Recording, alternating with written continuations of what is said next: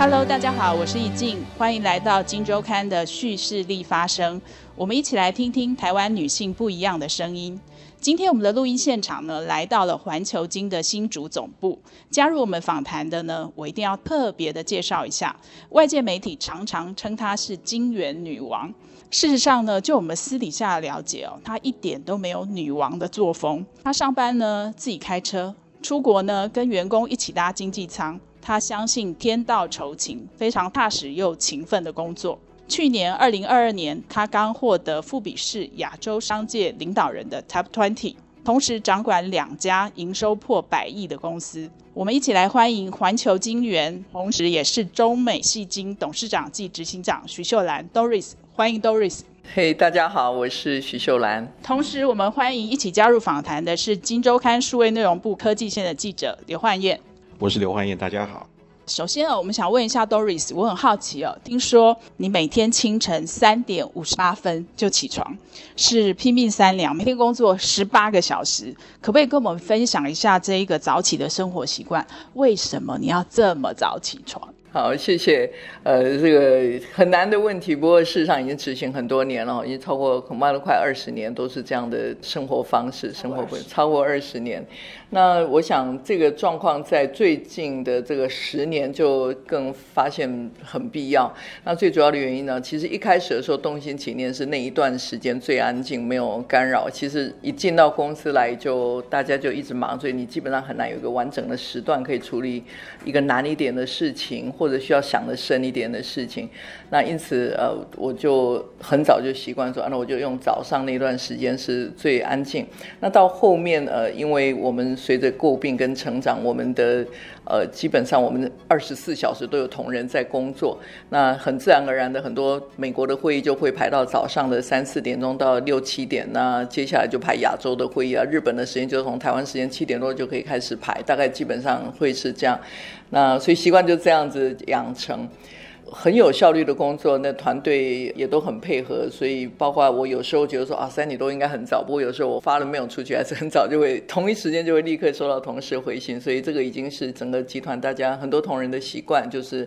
尽量会错开大家太忙碌的这个早上 nine to five，其实是非常忙碌的。哎，那我很好奇哦，你一天是睡眠几个钟头？这个其实固定的，我都是会让自己至少有五个小时的休息。我我最专注是在公司的时间，就一旦进到公司，我进到公司大概差不多六点钟进到公司，进到公司到离开公司这一段，我是我就没有中午午休啊什么这些时间就，就我通常就是比较一口气会安排，所以有很多时候时间不够，会议排不够，我会连中午的时间都。都请同仁辛苦一点，陪着我把一些事情讨论完。哇，那真的是会议，就是排得非常有效率哦。那个您的贵人之一就是中美金前董事长卢明光哈，他曾经这样形容你，他说你是一个非常有毅力的人。可不可以自我剖析一下哈？呃，为什么你会有这种令科技业男性都折服的韧性？呃，我很有毅力，我觉得我们团队都很有毅力啊，不止我，我们整个团队我觉得都很努力，也都很有毅力。那这个基本上是呃，环球金融跟中美戏精的文化的 DNA 的一部分。我想最主要的是我们在这个产业很辛苦。呃，我进来中美戏精是在一九九八年进来，其实进来那个时候呃，同仁刚过一波。呃，就是自救工作，因为那个那个时候公司很靠近财务上很大的困难，所以一九九七年有呃孙玲玲董事长才把他从老老董事长的手上呃拿下来。呃，这个股权，然后就把新的经营团队呃邀请进来，所以那个时候在中美矽晶，我第一个学习到的就是说，哎，公司不能输啊，因为几百号同仁，多少家庭就在看着这个公司成长。那他们在公司最辛苦的时候，呃，同事组成自救会，把公司能够救活起来。所以毅力这是一部分的来源。然后第二个是我在二零一二年，我记得那个时候我们买下日本的公司。那那个时候它叫 Covalent，但是事实上是 Toshiba 的子公司的一部分。那我们在二零一二年买下来它，我们买下来的时候并购生效日是四月一号，我们好几个并购案都是四月一号生效的哈，而且都在奥运举办的。对对对，奥运年的四月一号。对，那我们那个四月一号是这个日本的同事，我就第一次跟日本的经营团队碰面，那我记得很清楚，中间有一个同事他就问我说。会长，我们已经改了好几次名啊，我们叫做 Tosera，我们后来叫 Covalent，然后我们现在又叫做这个 CVS，我们后来以后听说还要改名叫做 Global Wafer Japan 哦，所以他就问我说：“哎，会长，请问我们以后可不可以不再改名了？”我那个那一刻我其实很很感动，也很难过，就是呃，这个团队这个产业其实是其实所有产业都一样，都不是一帆风顺，永远都会。平平顺顺，你永远会遇到 up and down，所以我们呃整个团队不只只有我一个，我们的经营团队都有一个一样的意志力跟工作的原则，就是。只要是大家都平平安安的工作，up and down 都没关系，我们就是同仁。只要一旦上船，我们就像一家人一样，全部不管你是在台湾、在日本、在美国，我们现在已经有九个国家都有自己的 operation 在 run 哈，所以呃所有的同仁都有一个相同的信念，就是无论如何要让公司做得很好。那这是已经是毅力，已经变成是公司的 DNA 的一部分了。呃，Doris，你刚刚刚好提到二零一二年那个日本的那个并购案，其实国内很多公司如果或国际想要并购日本，其实没有那么容易。那我记得当时你其实还花了八个月去学日文，是，就是那个可以要开车都在听日文，对，一定，我就可以看出你的韧性跟毅力。那台湾科技业事实上，工作者男女的性别比大概是七比三，女性的高阶主管其实不到两成。那科技业事实上就是一个阳盛阴衰的产业，哈。那不少女性都曾经在这个产业有感受到性别的歧视，或者是职涯的天花板。那不知道您觉得女性领导人可以替科技业带来什么正向的改变？呃，我们在我自己在中美和环球就。在即使我不是董事长之前，其实，在中美里面感受不太明显，你是男生或女生。我们感受比较明显的是你的 performance 好或不好。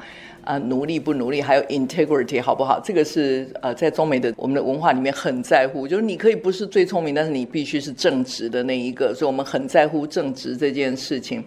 那我们在公司里面是感受不太到性别，可是我们在并购进来的公司，我就显著看到了性别是。很大的差别，尤其比方说，我们的日本跟我们的韩国厂几乎没有太多女性主管或者印名片的女性主管啊，就是看不太到这样子。哦，对，因为日本很多女性结婚以后就走入家庭，对，就走入家庭。那所以呃，我们随着公司慢慢成长，海外的国家慢慢越来越多，我就发现台湾是真的是一个就职的呃一个很好的地方，就是包括科技业在内。那差别只有在于说，女性通常会在怀孕的时间，还有小孩还很小的时候，她可能需要离开职场一段时间，所以在那段时间，呃，那是没有办法，因为她要负另外生命阶段的一个责任，那就没有办法。那除了那个之外，她回来以后，她当然会比如果同期一样是硕士或博士，然后男生，然后在一中间没有生小孩这段，那他进来的时候，他有可能他的主管已经比他年轻的男性，但他不是因为性别，而是因为职场上你要有一段等到小孩。进到幼儿园，你再进来。那除了这个之外，呃，不只是环球中美，我想园区很多公司都对女性也都特别的安排跟照顾，所以看不是太到那个天花板。可是，在其他的国家就不是这个样子，确实是存在非常多的困难。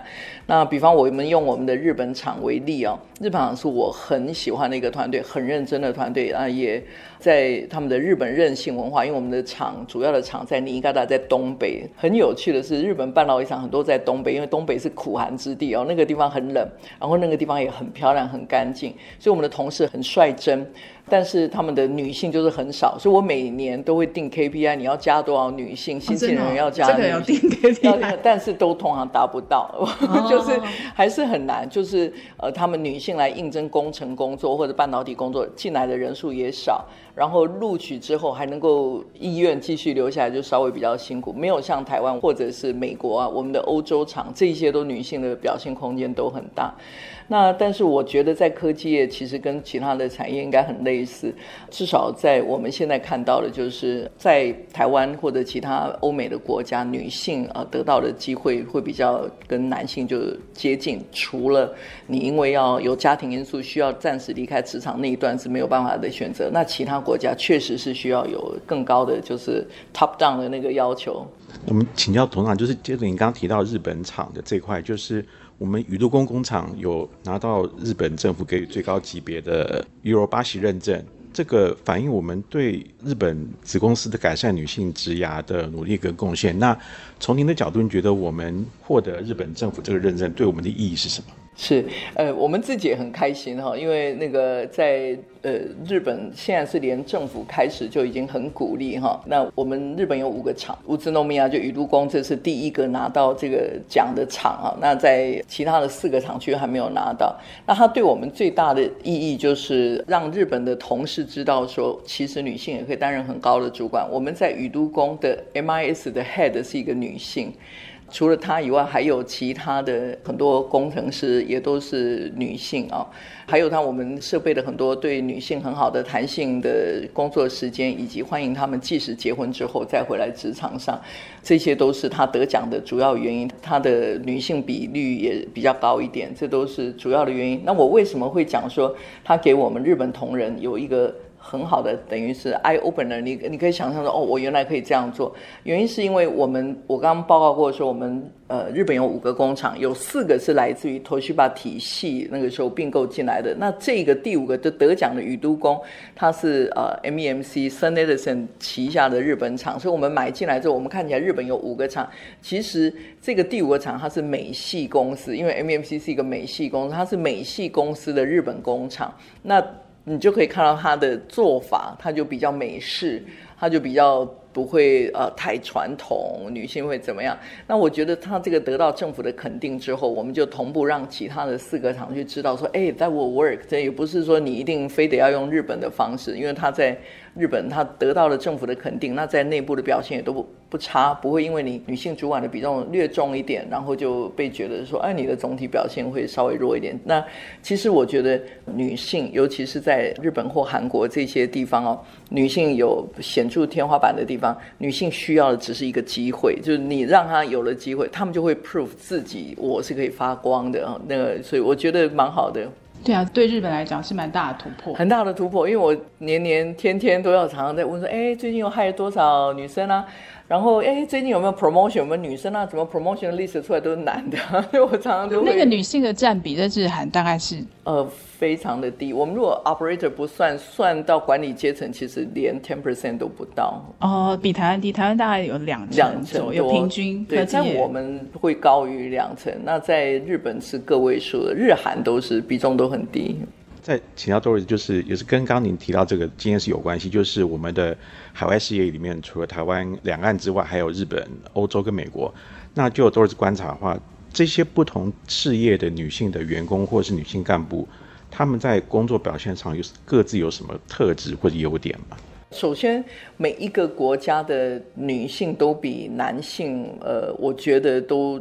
缜密跟仔细啊，那这可能跟女生天生的天生就不一样的地方，她们对于很多需要花比较多时间或者要比较多心力要细。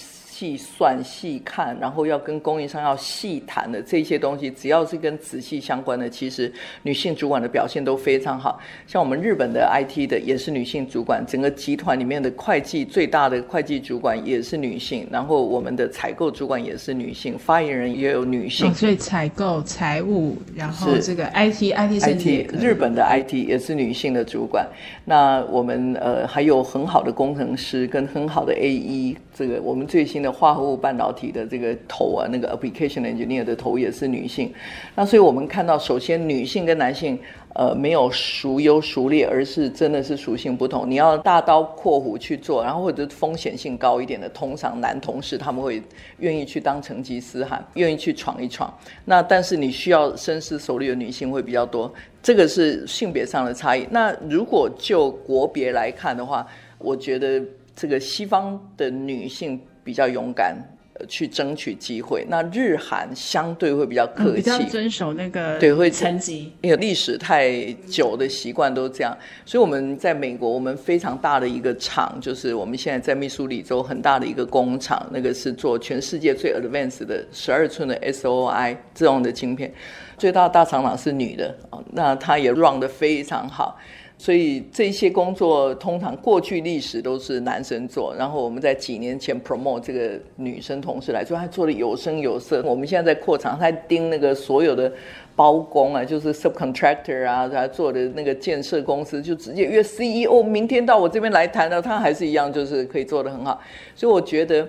女性跟男性就各国之间来讲，我觉得在欧美跟台湾差异比较不大，总体表现。但是在过去历史以来，女性比重就低的日本跟韩国，你要给予非常多的鼓励，他们才愿意来争取一个机会。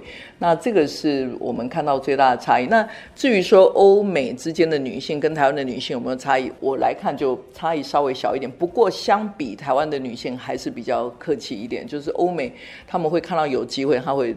勇敢举手，他希望争取这个。哎，我愿意来试试看，挑战这个主管的位置。那一样是跟这个话题是有关，就是台积电董事长刘德英，应该是去年十月在半导体产业协会的年会里面有提到说，就是造就现在国内目前半导体奇迹的人才，大概都出生在一九六零到八零年代。但是他觉得过去二十年来，国内理工科系的学生总量是持续在下降，甚至不到高峰期的六成。您觉得，如果要鼓励更多的年轻女性投入理工科或是投入科技产业，现在宣导的 level 是一定要到下到高中，还是说您觉得还有什么其他理想的做法吗？是，我觉得呃，首先我是很认同这个呃刘董事长的看法哈。那当然，他一部分的原因来自于少子化也是原因之一。然后另外就是现在的非理工的，他也有很多很好的成长的机会，所以不像以前就觉得读理工的哎就。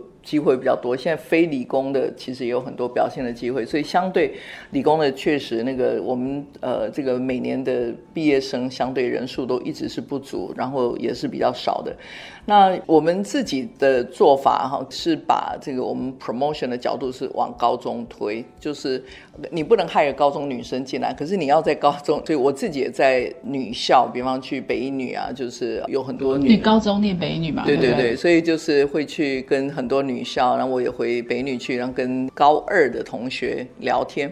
那为什么会选高二？因为他们是选组的时候，高二就要开始洗脑，对，然后就要开始洗脑。你知道高三已经来不及了。就我如果选，已经选定了，我已经选哲学，我选文学，那些当然也很好。只是我们现在缺很多是工程，所以我们就会希望多一点人读数学，多一点人读物理。那所以我觉得从硕士来找已经太慢啊。那连呃，因为你要大学就要希望能够多一点人，能够呃数理训练能够更多，所以。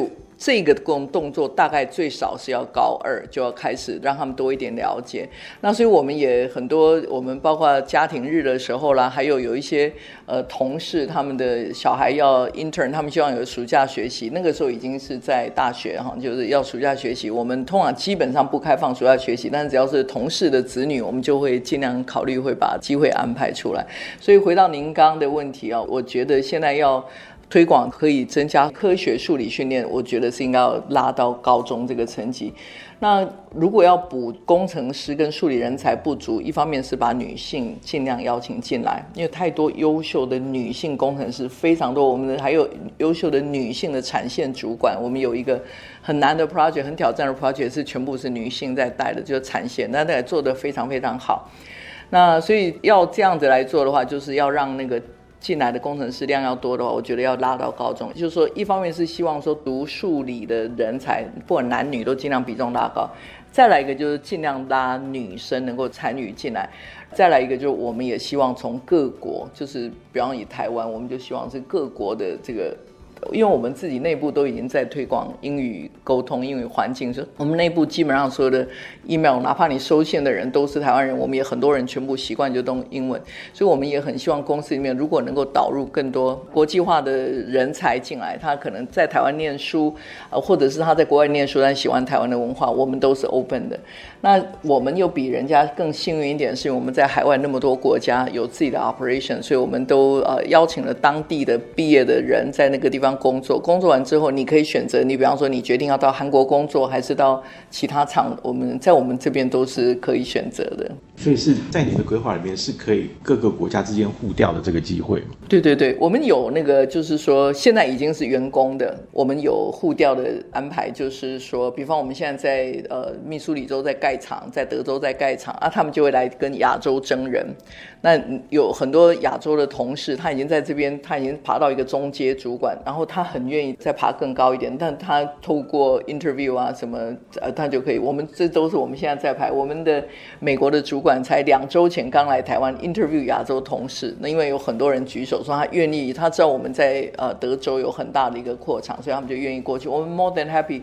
这样子过去，这样过去之后，再稍微 junior 一点可以 promote 上来，在台湾，然后同时你又可以再带一波的人上来。那我们也很鼓励，比方说你调过去那边，你太太本来在别公司担任某个工作，你一旦过去了，你就可以加入那个，就是 family 都可以加入公司。Doris，你刚刚有提到说要往下扎根到高二哦，那可不可以回想一下你以前念北一女的时候，你自己立定这个？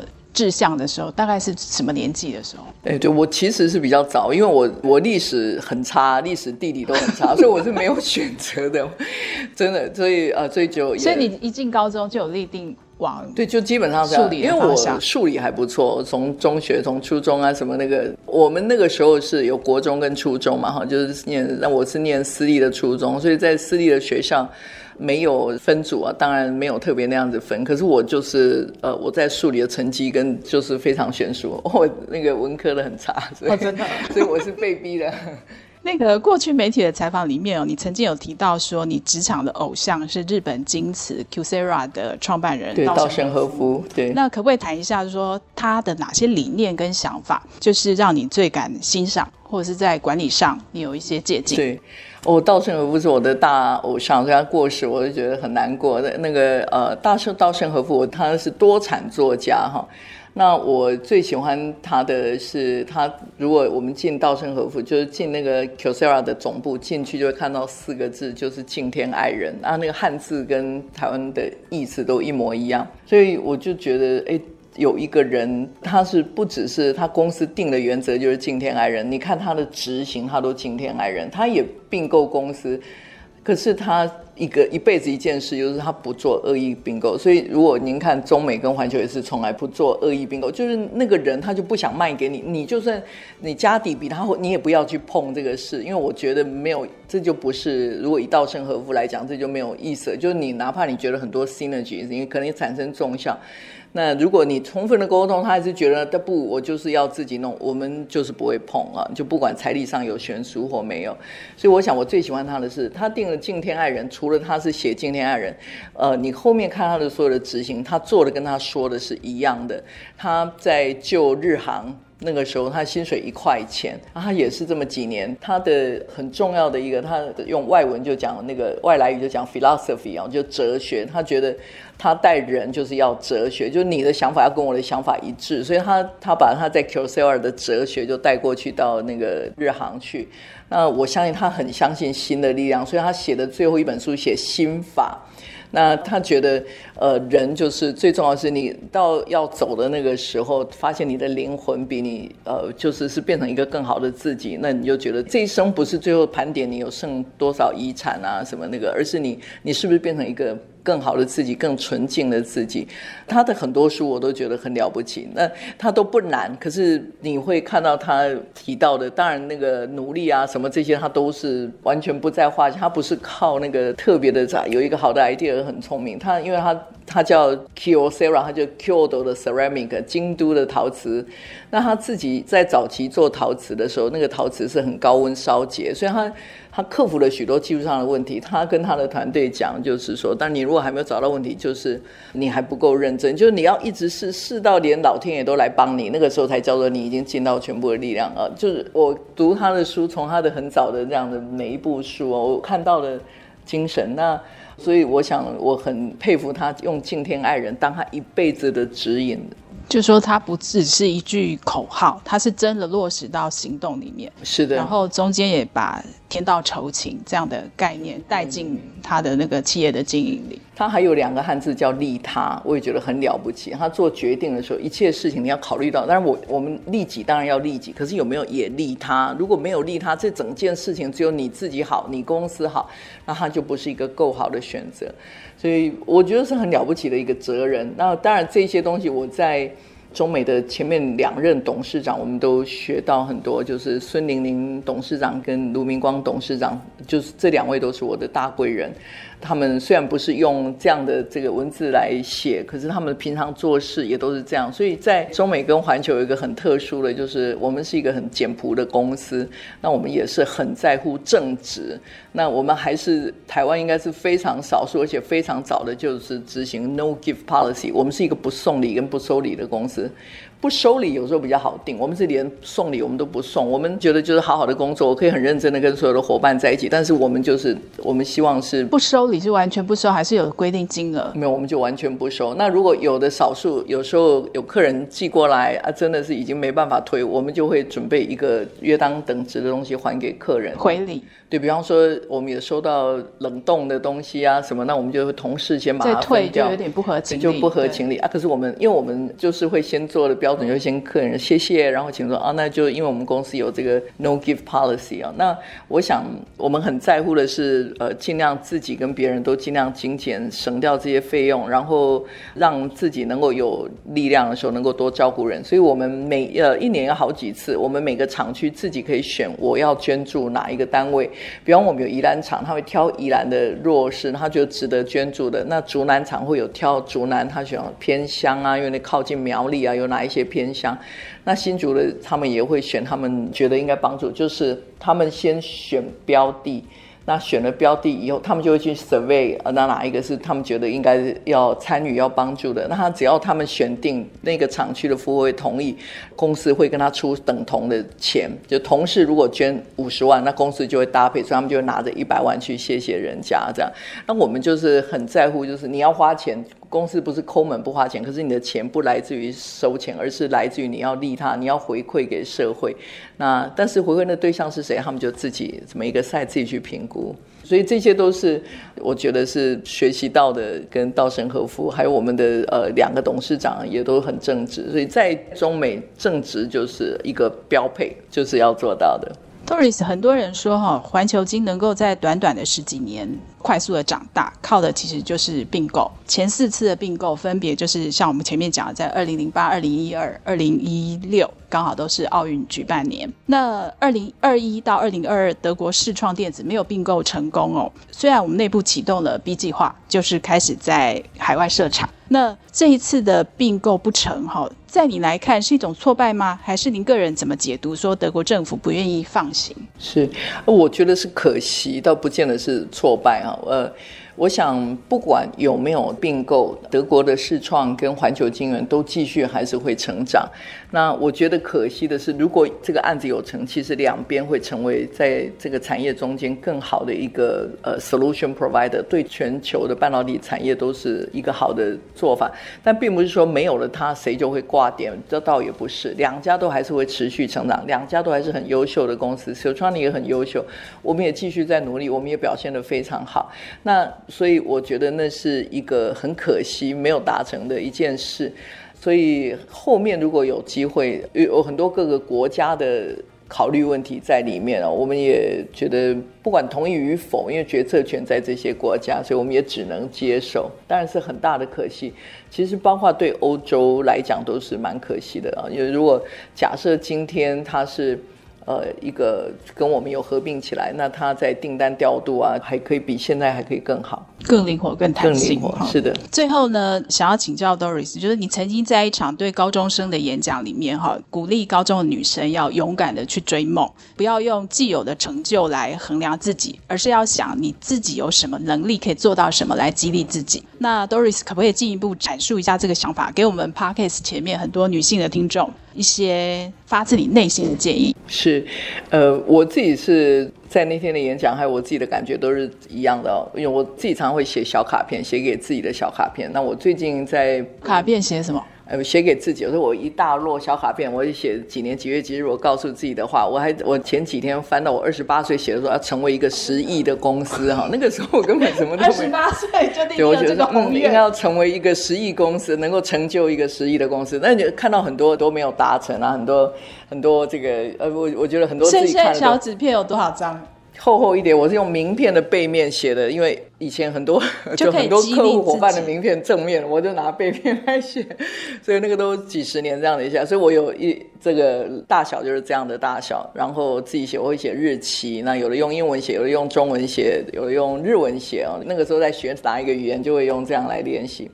那我自己跟自己讲，那我也跟这些很优秀的年轻女孩子说，呃，我们通常会觉得，哎，我真的我能够跑四百，真的很厉害。这个当然很厉害，但是我鼓励大家是说，哎，你先看我，如果假设不给自己设限，我应该可以跑多少？用那个来看四百是不是厉害？你用现在来比，或者跟哦别人女生只能跑两百，我可以跑四百，你是觉得很厉害。不过如果你本来应该能跑两千，你能你可能是能跑马拉松，你用。